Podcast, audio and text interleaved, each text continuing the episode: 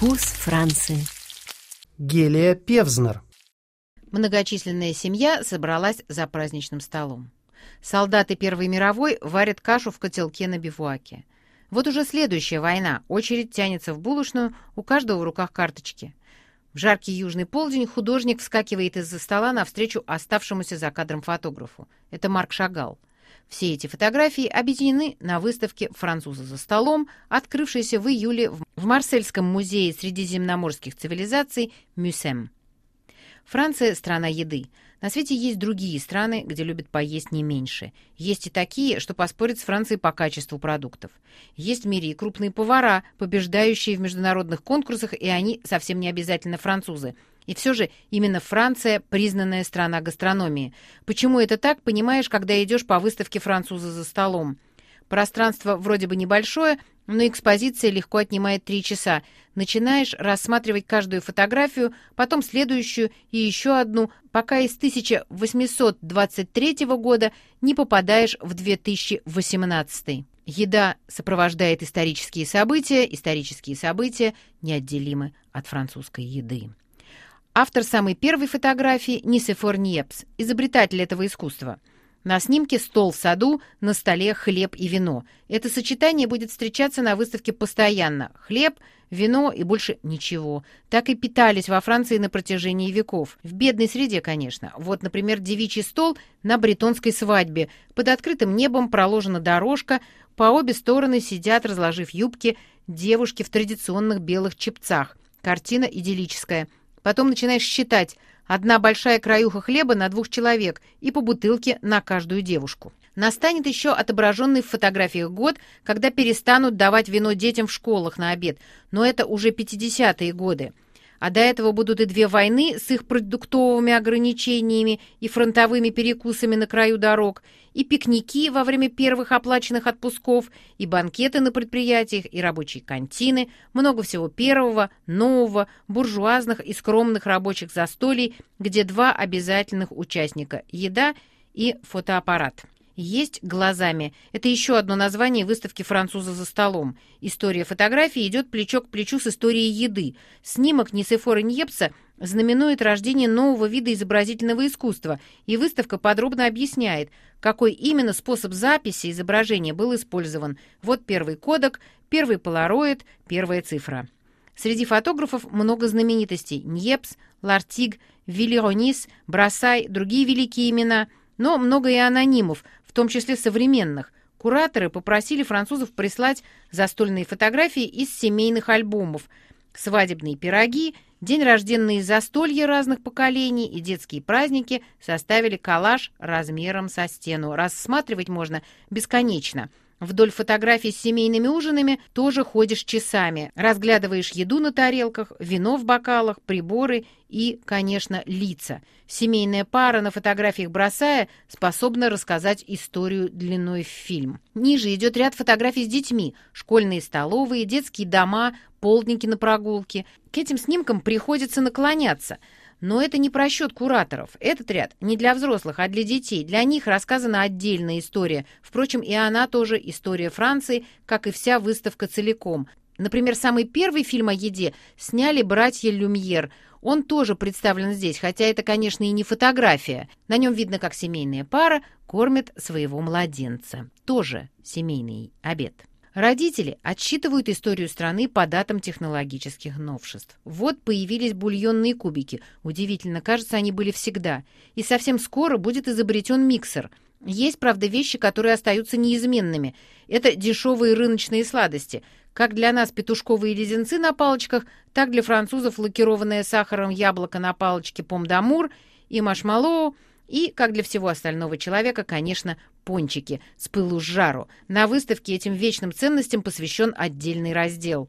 Еще один раздел рассказывает тоже о вечном, о президентах за столом. Кураторы не ставили перед собой цель рассказывать о знаменитостях, но президентская еда отражает французские вкусы своего времени. Жискар Дестен, Жак Ширак, Николя Саркози – их фотографии не столько свидетели личных вкусов глав Французской республики, сколько знаки эпохи. В В 2010 году Николя Саркози, бывший тогда президентом Франции, объявил, что ЮНЕСКО внесло французское застолье в список нематериального наследия.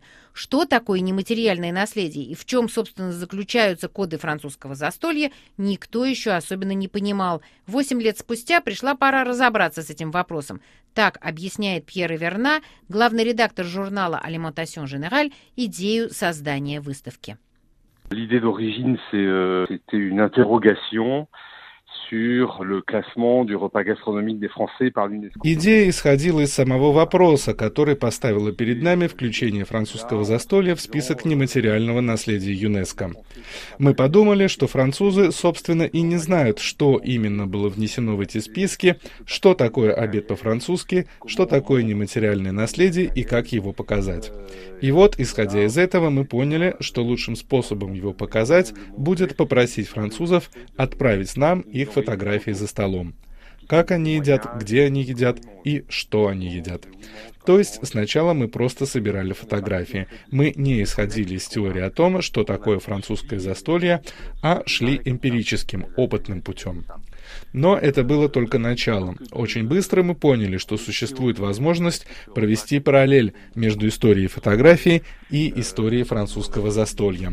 Тогда же мы обнаружили, что одна из самых первых фотографий, которые были сделаны в мире, была фотографией Нисифора Ньепса, датируемая 1823 годом. И на этой фотографии стол, что само по себе символично. Дальше оказалось, что один из первых фильмов, созданных братьями Люмьер, называется «Обед младенца». И в итоге мы поняли, что французы всегда фотографировали за столом во время еды. Тогда мы принялись работать в архивах параллельно со сбором современных фотографий. Мы увидели работы знаменитых и не очень известных фотографов. Мы не стремились показать именно работы знаменитостей, хотя на выставке есть и Дуано, и Лартик, и Вилли Ранис. Наша цель же заключалась в том, чтобы рассказать историю французов за столом. Перед нами очень быстро встал вопрос, составлять ли выставку по хронологическому принципу или по тематическому. Некоторые темы были очевидны, например, роль и место женщины в истории французов за столом. Более половины всех выставленных фотографий показывают, что женщина не сидит за столом, а подает. Она все время стоит или ходит. Но мы показываем и знаменитую афишу фирмы Мулинекс. Мулинекс освобождает женщину. И с этого времени вещи действительно начинают меняться. Мы начали склоняться к тематическому подходу, но решили в конце концов от него отказаться. Нам стало понятно, что зритель может и сам определить и выявить темы. В конце концов, мы вернулись к полностью хронологическому развитию. Мы начинаем рассказ в 1823 году и заканчиваем его в 2018. Выставка полностью хронологическая. On commence en, en 1823 et on finit en 2018. Et, et, on, et on, on, poursuit son chemin comme ça, euh, 100% chrono. Марсель – город, в котором, как в котле, сплавились вместе самые разные культуры. Французское застолье в его традиционном виде, закуска, перемены горячего, сыр, десерт – встречается не за каждым столом. Чтобы понять, какие блюда можно считать именно французскими, кураторы сравнили между собой опросы общественного мнения, проведенные за последние 10 лет. Самым любимым французским блюдом оказался кускус.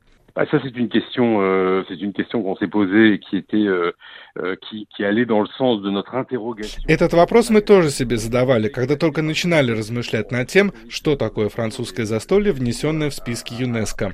Какая французская семья послужила примером, точкой отсчета? На этот вопрос можно посмотреть по-разному. Мы, работая над выставкой, решили изучить опросы, в которых французам задают вопрос об их любимом блюде. Такие опросы проводятся ежегодно очень серьезными институтами институтами. Мы изучили ответы за последние 20 лет и поняли, что кускус, например, всегда фигурирует в первой пятерке. И это ставит новые вопросы. Получается, что среди любимых блюд французов, если не половина, то уж больше трети блюд точно совершенно не французские по происхождению. Один из ответов очевиден. Он характеризует не только наше время, а гораздо более старое явление. Речь идет об удивительной способности французской кухни ассимилировать или по-новому интерпретировать блюда других народов, по мере того, как они попадают на французскую территорию. Мы видим это во времена Карема, мы видим это в народной кухне.